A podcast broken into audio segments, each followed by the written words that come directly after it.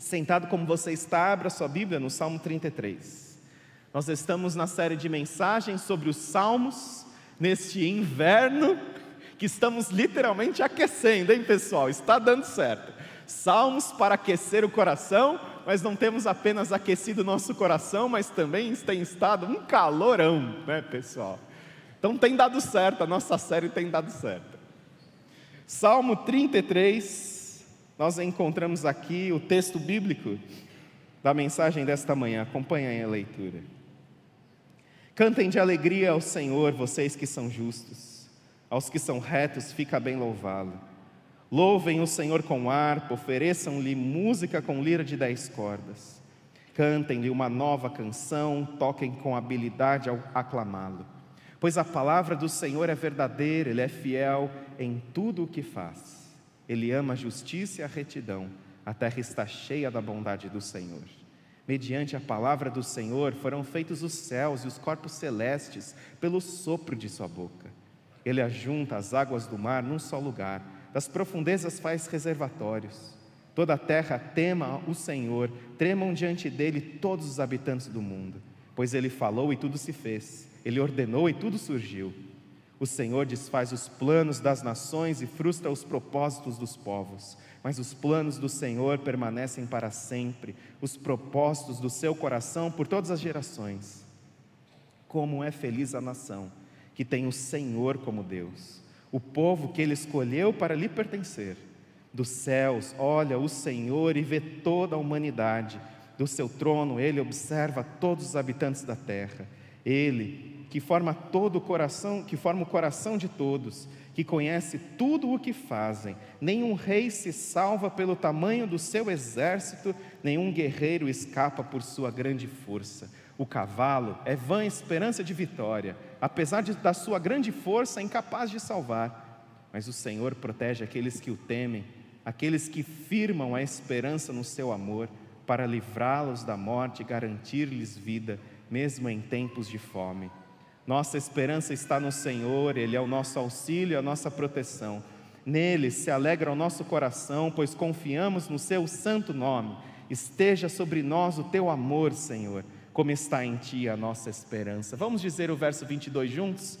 Esteja sobre nós o Teu amor, Senhor, como está em Ti a nossa esperança. Que o Senhor aplique a Sua palavra nos nossos corações, amém?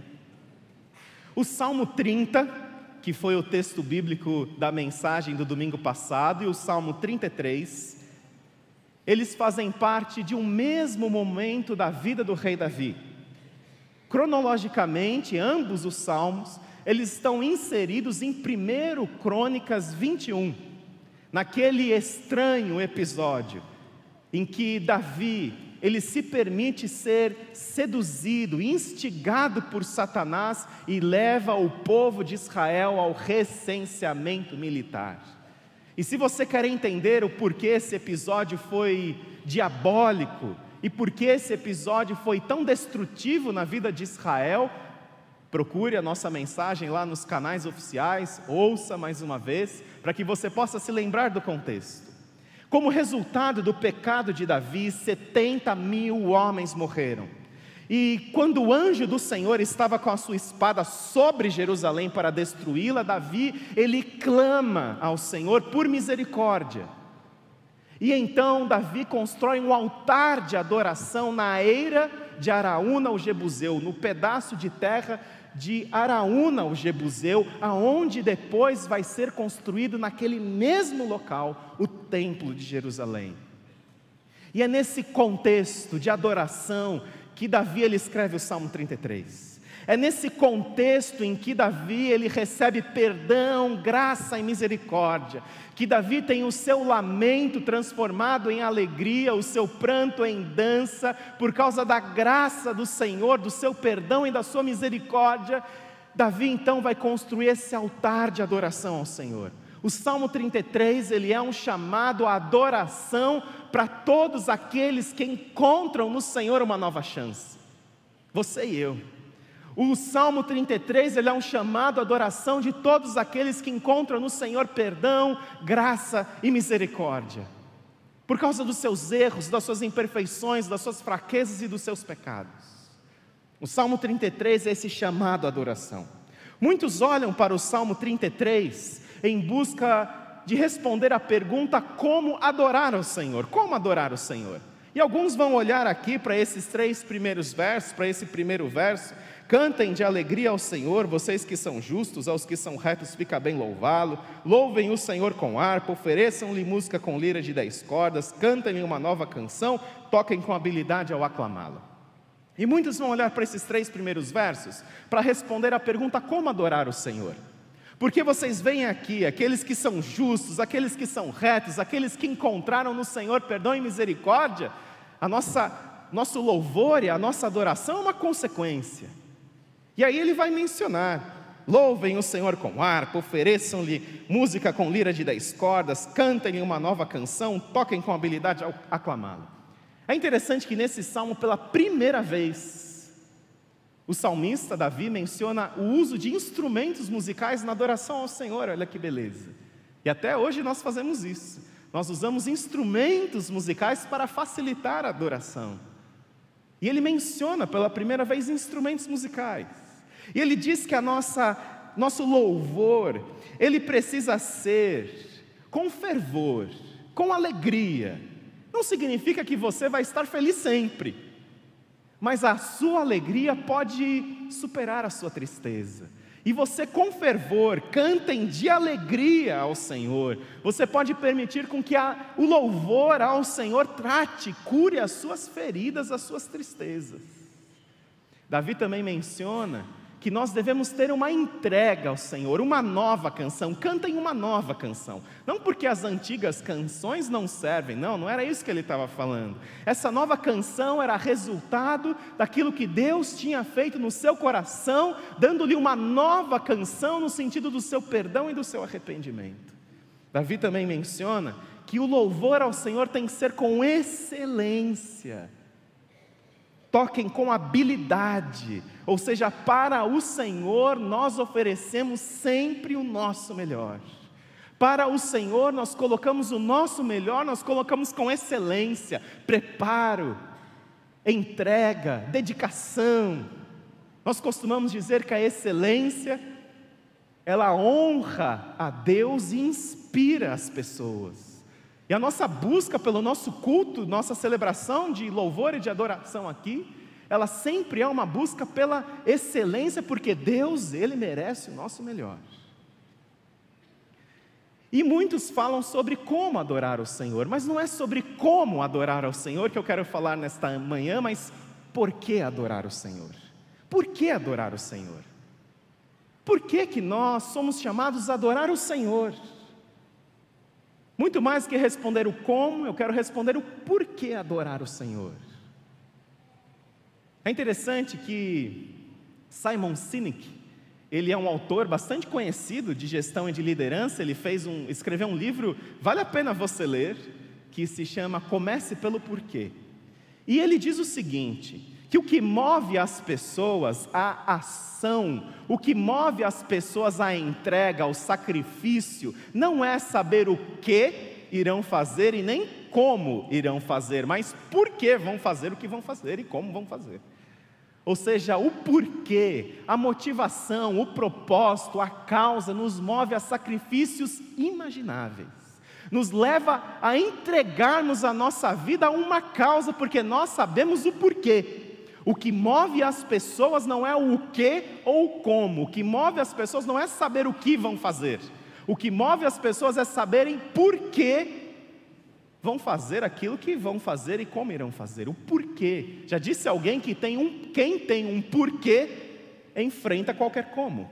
Quem tem um porquê na sua vida, quem tem uma razão, um propósito na sua vida, enfrenta qualquer como. E é justamente isso que nós vamos pensar. O cerne da adoração é por que adorar o Senhor. Eu digo para você antes que adorar é algo inevitável. Não apenas o Senhor. Adorar é algo inevitável. Não é uma escolha que você faz, eu adoro ou não adoro. Você escolhe quem você adora. Porque adorar é algo inevitável da nossa alma. Nós sempre estamos adorando alguém, alguma coisa ou algo.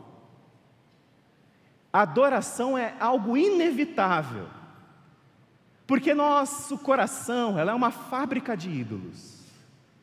E nós buscamos, de acordo com os, os teólogos e teóricos, nós buscamos é, encontrar nos nossos objetos de adoração que eles chamam de quatro S: sentido, significado, sentido, significado, segurança e satisfação. Sentido, significado, segurança e satisfação. Dê uma anotadinha aqui.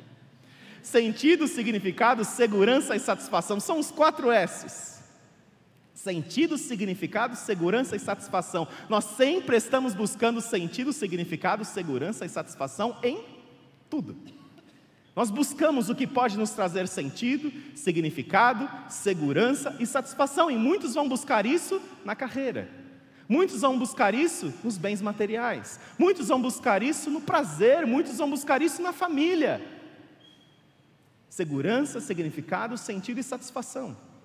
Porque adorar é inevitável.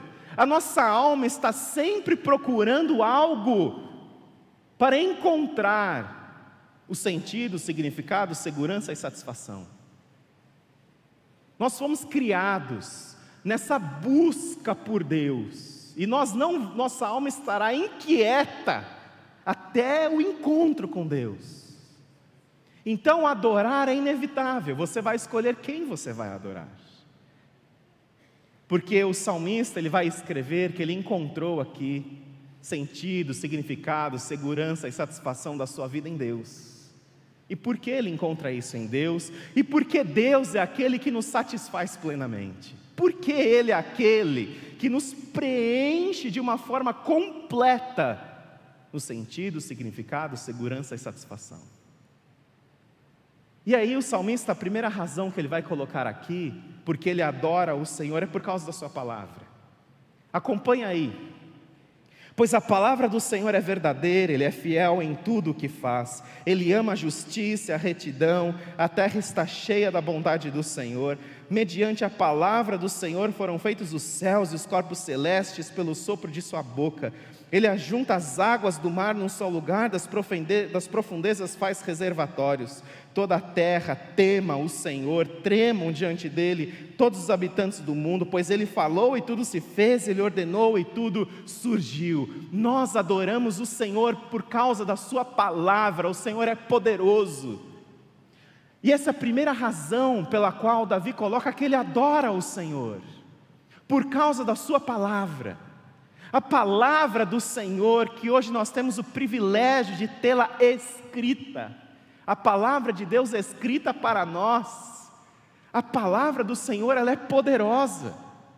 O salmista diz aqui que a palavra do Senhor é verdadeira, ama a justiça, e por causa da palavra do Senhor a terra está cheia da bondade do Senhor. Ele formou os céus, os corpos celestes, e ele falou e tudo se fez, e ele ordenou e tudo surgiu.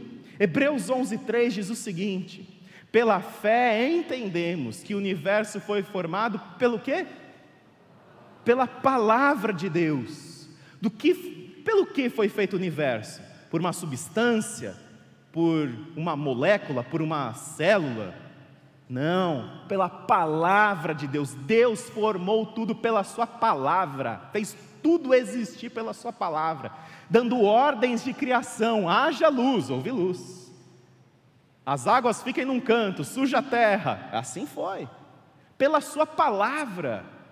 Tamanho é o poder da palavra de Deus, de modo que aquilo que se vê não foi feito do que é visível.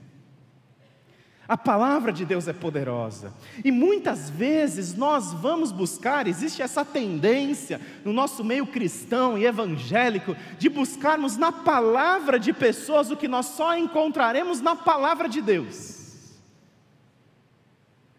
É um movimento que muitos chamam de um movimento profético, em que se busca trazer uma autoridade profética do Antigo Testamento e que já se encerrou, busca-se trazer essa autoridade profética para os dias de hoje. E muitos afirmam profetizar sobre a sua vida, eu declaro sobre a sua vida, eu declaro sobre a nossa cidade, nessa intenção de chamar à existência o que não existe, de dar ordens de criação. E esse tipo de esse tipo de teologia, ele é baseado numa teologia chamada confissão positiva, que crê que é possível trazer à existência o que não existe a partir do que nós dizemos. A partir da nossa palavra, nós chamamos à existência o que não existe, nós declaramos que existe, nós declaramos que existe, embora não exista, nós chamamos a existência pela nossa palavra, pelo poder da nossa palavra. Nós sabemos que há poder na nossa palavra para abençoar pessoas, para amaldiçoar pessoas, mas não há poder na nossa palavra como palavra de Deus. Porque Jesus mesmo disse em Lucas 16, 16 que os profetas profetizaram até João Batista. Ou seja, a autoridade profética do Novo Testamento ela é diferente da autoridade profética do Antigo Testamento.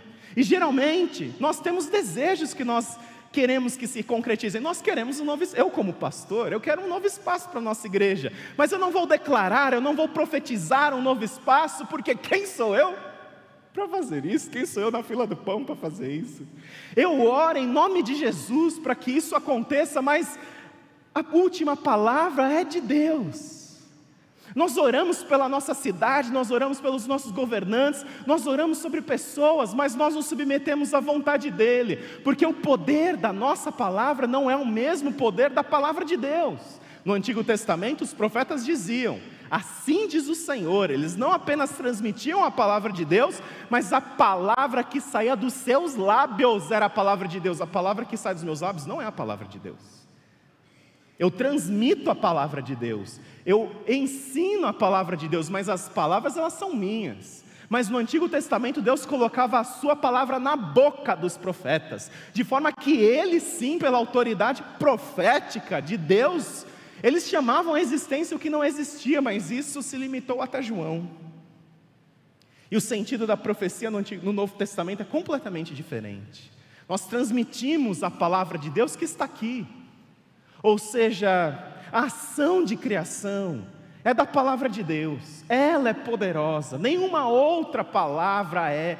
Você precisa de uma palavra de cura, de vida, de restauração, procure a palavra de Deus, porque nós procuramos na palavra de pessoas aquilo que nós vamos encontrar apenas da palavra de Deus. Jesus fez isso, Jesus, na oração do Getsemane, diante do seu sofrimento, da sua agonia, Jesus, ele disse: Se possível, afasta de mim esse cálice, mas que não seja feita a minha vontade, mas a tua. Jesus se submete ao Pai. Jesus não dá ordens, Jesus não determina acontecimentos ali, Jesus ele submete. Jesus ele submete ao Pai. Nós vemos também Paulo, no espinho da carne, ele roga, ele suplica, ele se coloca humildemente diante de Deus. Mas Deus não tira aquele espinho, minha graça te basta, meu poder se aperfeiçoa na sua fraqueza. Quando Paulo escrevendo para Timóteo, que tinha problemas no estômago, Paulo não cura Timóteo. Paulo diz para ele beber um pouco de vinho, porque era a forma de se tratar naquela época as feridas estomacais. Ou seja, nós precisamos nos colocar humildemente diante de Deus, se você tem um desejo que algo se realize, você ora, você clama, você trabalha. Mas a ação de criação é da palavra de Deus. A palavra de Deus em Hebreus 4, 12 e 13 diz o seguinte: Tudo que Deus diz é sério o que ele diz acontece, sua palavra é aguda como um bisturi, capaz de cortar tudo, seja a dúvida, seja desculpa, mantendo-nos abertos para ouvir e receber. Nada nem ninguém está fora do alcance da palavra de Deus, não se pode fugir dela, não há como. É a palavra de Deus.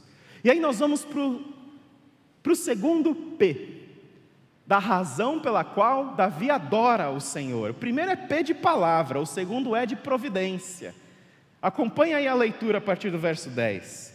O Senhor desfez os planos das nações e frustra os propósitos dos povos. Mas os planos do Senhor permanecem para sempre, os propósitos do seu coração por todas as gerações. Como é feliz a nação que tem o Senhor como Deus, o povo que ele escolheu para lhe pertencer. É interessante porque este P da providência divina, ele vai justamente falar de um contraste dos planos de Deus que permanecem para sempre, de gerações em gerações, e dos propósitos e planos dos povos que ele frustra. Porque quem manda é Deus, Deus é soberano. E aí nós vamos chegar num texto que é, às vezes ele é mal aplicado.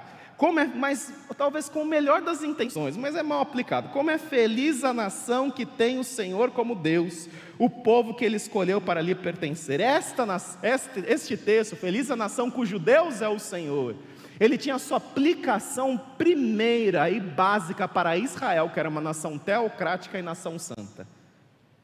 Teocrática, porque embora reis existissem para governar o povo, era o povo de Deus, Deus era o seu governante. Era uma nação teocrática.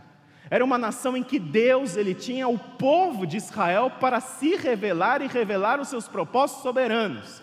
Israel era uma nação cujo Deus devia ser o Senhor, porque Israel era uma nação santa, no sentido não de sem pecado, mas uma, uma santa no sentido de separada para Deus. Era povo de Deus. Ou seja, Israel era essa nação feliz cujo Deus era o Senhor e devia ser sempre assim. Mas muitas vezes não era. Porque reis maus, impiedosos subiam ao trono e se achavam acima de Deus. E como é que isso se aplica hoje? Porque qual que é a nação santa, povo adquirido de Deus? Quem que é? É o Brasil? Brasil? É os Estados Unidos? Não. Quem que é? Somos nós, a igreja. Olha o que diz 1 Pedro 2,9: Vocês, porém, são geração eleita, sacerdócio real, nação santa, povo exclusivo de Deus. Tudo aquilo que era aplicado ao Israel no Antigo Testamento é aplicado à igreja, ao povo de Deus hoje. Nós somos esse povo de Deus, nós somos essa nação santa, separada para Deus. Para quê? Para anunciar as grandezas daquele que os chamou das trevas para a sua maravilhosa luz. Esse é o objetivo. Para anunciar aquilo que Deus fez, aquilo que Deus faz, que Ele nos chamou das trevas para a sua maravilhosa luz. Você, que, você quer que o Brasil seja de Jesus? Eu quero. Você quer? Seja um bom crente. Seja um bom crente. Porque o Brasil não vai ser de Jesus pelo voto. O Brasil vai ser de Jesus se você for um crente sério, comprometido com Jesus na sua empresa, na sua casa, na sua vizinhança, nos seus relatórios. E se nós tivermos crentes comprometidos com Jesus em todos os segmentos da sociedade, inclusive na política. Porque nós vamos anunciando a maravilhosa luz de Jesus através daquilo que nós fazemos. Ou seja, seja um bom funcionário na sua empresa, seja um bom crente na sua faculdade, no seu colégio, não se adeque a esse mundo, mas transforme esse mundo, transformando a sua mente pela palavra de Deus. Seja um crente que faça diferença. E aí nós vamos para um outro P, que é o poder. Que é por que Davi adora ao Senhor? Por causa da sua palavra, por causa da sua providência, mas por causa do seu poder também. Acompanhe a partir do verso 13. Dos céus olha o Senhor e vê toda a humanidade. Do seu trono ele observa todos os habitantes da terra. Ele que forma o coração de todos, que conhece tudo o que fazem. Nenhum rei se salva pelo tamanho do seu exército, nenhum guerreiro escapa por sua grande força. O cavalo é vã esperança de vitória, apesar da sua grande força, é incapaz de salvar. Mas o Senhor protege aqueles que o temem, aqueles que firmam a esperança no seu amor, para livrá-los da morte e garantir-lhes vida, mesmo em tempos de fome. É interessante, se você esteja, esteve aqui domingo passado, se você acompanhou a mensagem, você sabe por que, que ele escreveu esse verso 16, não é? Nenhum rei se salva pelo tamanho do seu exército, nenhum guerreiro escapa por sua grande força, porque Davi, ao fazer o recenseamento militar, que ele chega à conclusão através de Joabe, seu ministro da defesa das forças armadas, que mesmo sem incluir as tribos de Levi e Benjamim, Israel tinha um milhão e cem mil homens, que é o equivale ao exército dos Estados Unidos hoje, naquela época. E aí, ele faz isso movido por uma vaidade de depender do seu exército, mas agora Davi está com o coração no lugar certo de novo. Que não é no seu exército, que não é no tamanho do seu exército, que não é no seu diploma, que não é na sua conta bancária, é em Deus.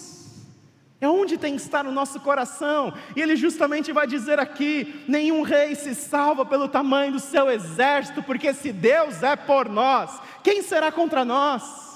A confiança em Deus nos move, moveu Davi, um adolescente franzino, a lutar contra Golias e a derrubá-lo com uma pedra.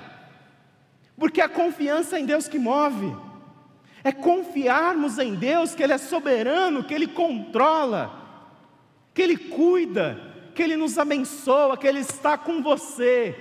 E aí ele vai dizer também nesse salmo: nenhum cavalo, o cavalo é vã esperança de vitória apesar da sua grande força, é incapaz de salvar, porque a salvação vem de Deus, o poder vem de Deus, o poder que você precisa para a sua vida vem de Deus, não vem de você, não vem de mim, não vem das nossas forças, mas vem justamente de Deus. Ele é poderoso e por isso que nós podemos tornar a nossa nação uma nação abençoada para abençoar outras nações a partir desse poder de Deus e a partir de crentes que vão viver uma vida voltada para Jesus e serão crentes aonde quer que estejam.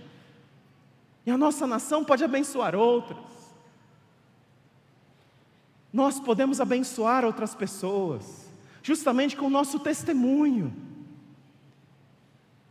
mas que começa nas pequenas coisas do dia a dia.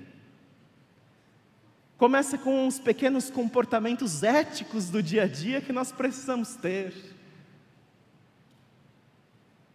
E aí nós vamos para o último P, estamos caminhando para o fim. Último P, o P da presença. Por que, que Davi adora ao Senhor? Porque, porque Ele é Deus e a Sua presença nos basta.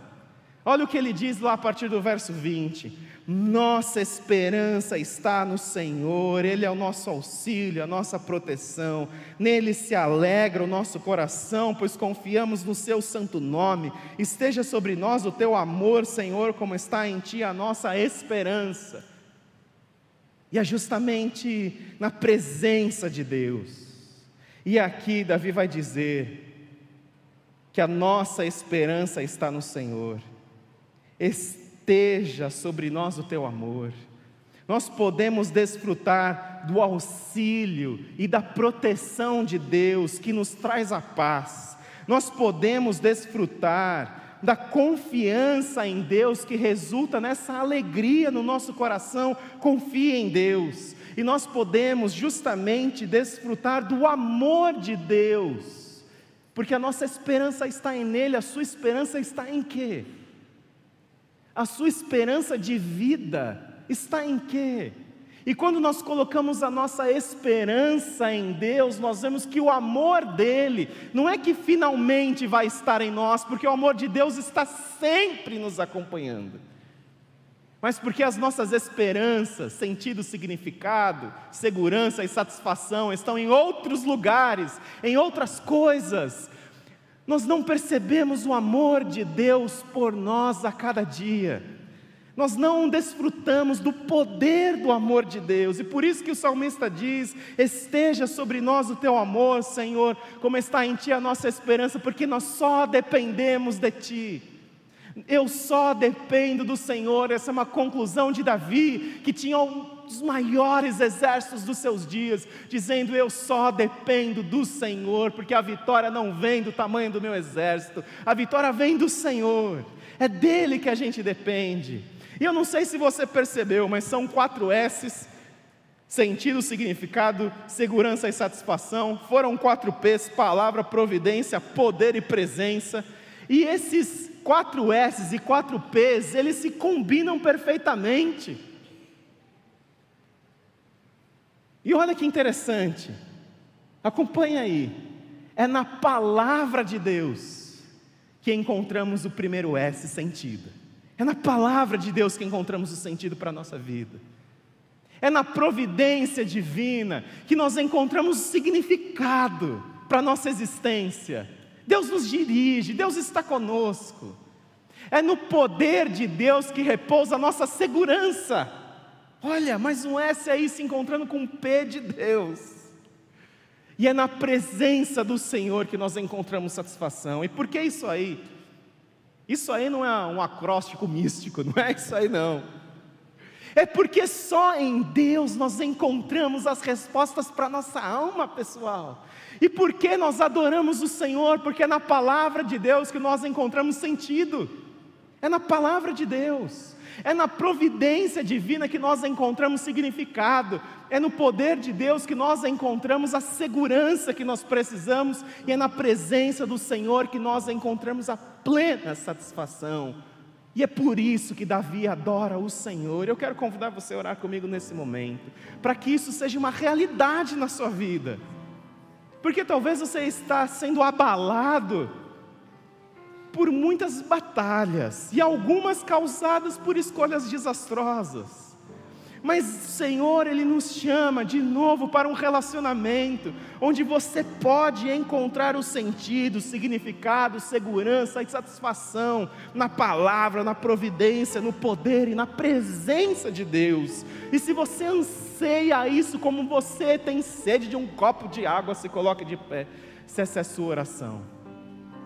Se você quer dizer ao Senhor, Senhor, eu anseio por isso, porque me preencha, Senhor me preencha com esse sentido, significado, segurança, satisfação, que só é encontrado plenamente, satisfatoriamente na Sua palavra, na Sua providência sobre a minha vida, no Seu poder e na Sua presença. Se coloque de pé, essa é a sua oração. Deus abençoe vocês. No salão social nós temos pastor aí também que vai orar com você. Se coloque de pé. Você que está conosco pela internet também, você pode expressar a sua oração de alguma forma reconhecendo Deus como aquele que de fato nós o adoramos, não porque nós somos obrigados a isso, nós adoramos o Senhor porque o Senhor é a única resposta para os anseios da nossa alma. Se há mais alguém, se coloque de pé. Deus abençoe vocês. Senhor Jesus, nós te agradecemos, Pai te agradecemos porque o sentido, o significado, a segurança, a satisfação da vida, nós encontramos apenas na Sua palavra, na Sua providência, no Seu poder e na Sua presença.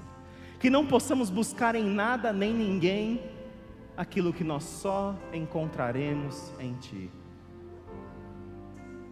Ó Deus, se é de palavra que nós precisamos, que possamos recorrer à Sua palavra, à exposição da Sua palavra se é de direção na nossa vida que nós precisamos, que possamos, Senhor, depender da Sua providência, do pão de cada dia, do Senhor soberano sobre a nossa história, seja com os nossos erros, nossos acertos. Ó Deus, se nós precisamos de segurança, que possamos depender não de um emprego, não de uma nação, mas do seu poder, porque se Deus é por nós, não adiantam governantes se Deus é por nós, quem será contra nós? Absolutamente ninguém pode parar o Senhor. Ninguém pode parar a igreja que é de Jesus. Senhor, se nós precisamos dessa satisfação na vida, que nós possamos encontrar plenamente na Sua presença, onde há plena alegria e que a graça do Senhor Jesus Cristo, o amor de Deus Pai, a preciosa presença do Teu Santo Espírito estejam com todos nós, espalhados pela face da terra, dando testemunho de que a adoração é apenas ao Senhor. Em nome de Jesus que nós oramos, amém.